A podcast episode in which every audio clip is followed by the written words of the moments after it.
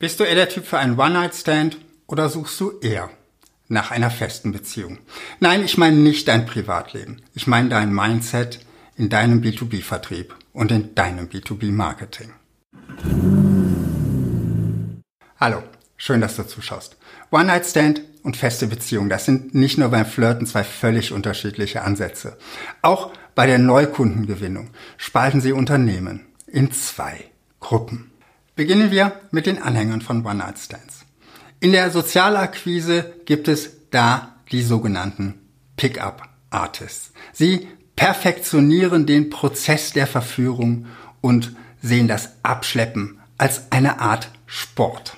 Meist sind es wohl junge Männer, die bei solchen Experten nach Hilfe suchen. Eine mögliche Erklärung ist, dass es Frauen beim Flirten einfach leichter haben. Wenn du eine andere Erklärung hast, schreib sie mir unten in die Kommentare. Ich will darüber auch gar nicht urteilen.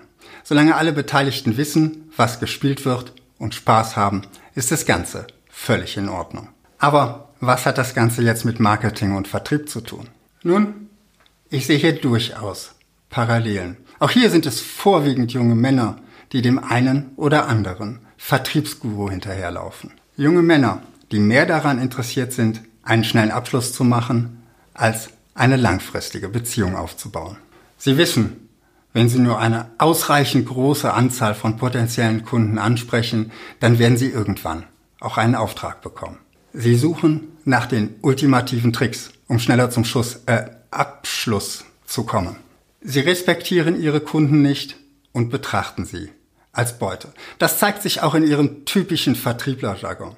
Warum das für komplexe Produkte und Dienstleistungen im B2B-Marketing nicht geeignet ist, dazu habe ich vor zwei Wochen ein Video gemacht. Das verlinke ich dir hier unten in der Beschreibung und am Ende dieses Videos in der Endcard.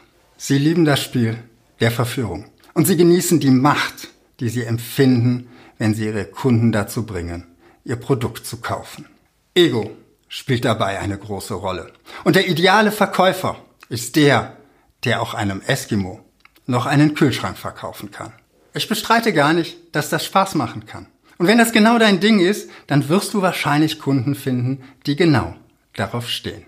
Das werden Kunden sein, die das Spiel ebenso lieben. Die es lieben zu feilschen, zu verhandeln, das Beste rauszuholen. Und die es lieben, das beste Angebot zu finden. Auch wenn sie dafür mit anderen Unternehmen spielen müssen.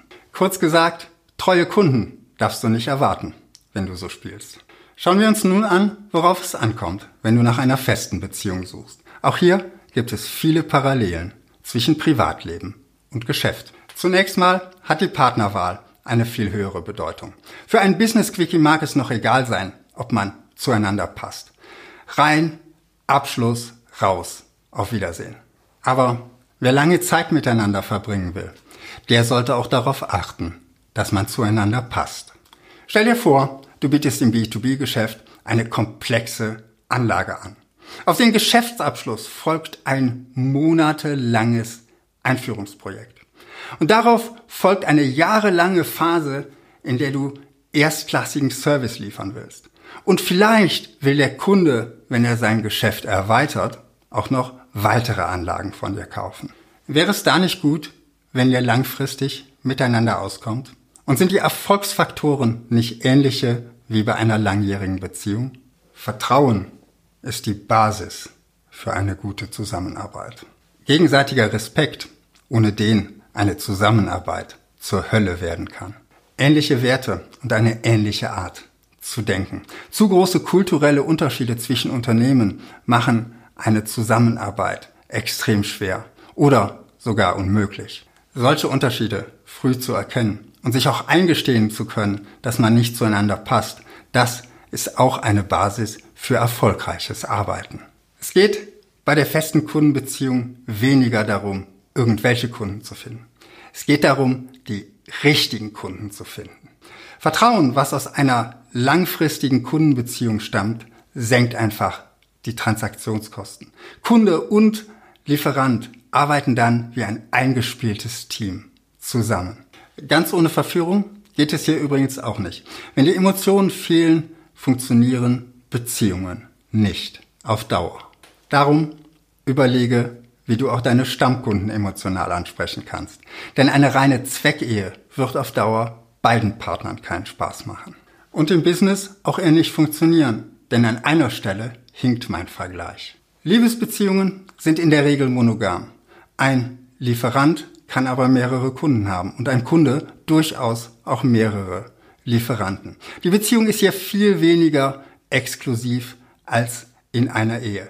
Und darum werden sich Kunden auch viel schneller auf dem Markt umschauen, wenn die Beziehung zum Lieferanten fad und wenig inspirierend wird. Diese fehlende Exklusivität hat allerdings auch einen Vorteil für dich. Deine Kunden können dich weiterempfehlen. Und das ist in der Regel bessere und glaubwürdigere Werbung, als sich das deine Marketingabteilung jemals ausdenken könnte. Meine Empfehlung. Wenn du komplexe Produkte und Dienstleistungen verkaufst, dann verabschiede dich vom One-Night-Stand-Vertrieb. Setze stattdessen auf gute und langfristige Kundenbeziehungen und begeistere deine Stammkunden immer wieder und halte die Kundenbeziehung so frisch und prickelnd. Was denkst du darüber? Schreib's mir unten in die Kommentare und abonniere auch hier unten meinen Kanal, falls du es bisher noch nicht getan hast. Wenn du jetzt mehr schauen möchtest, hier oben rechts findest du mein Video. Kunden sind keine Beute. Und hier unten findest du eine Playlist mit verwandten Videos. Bis bald und viel Erfolg in deinem Marketing.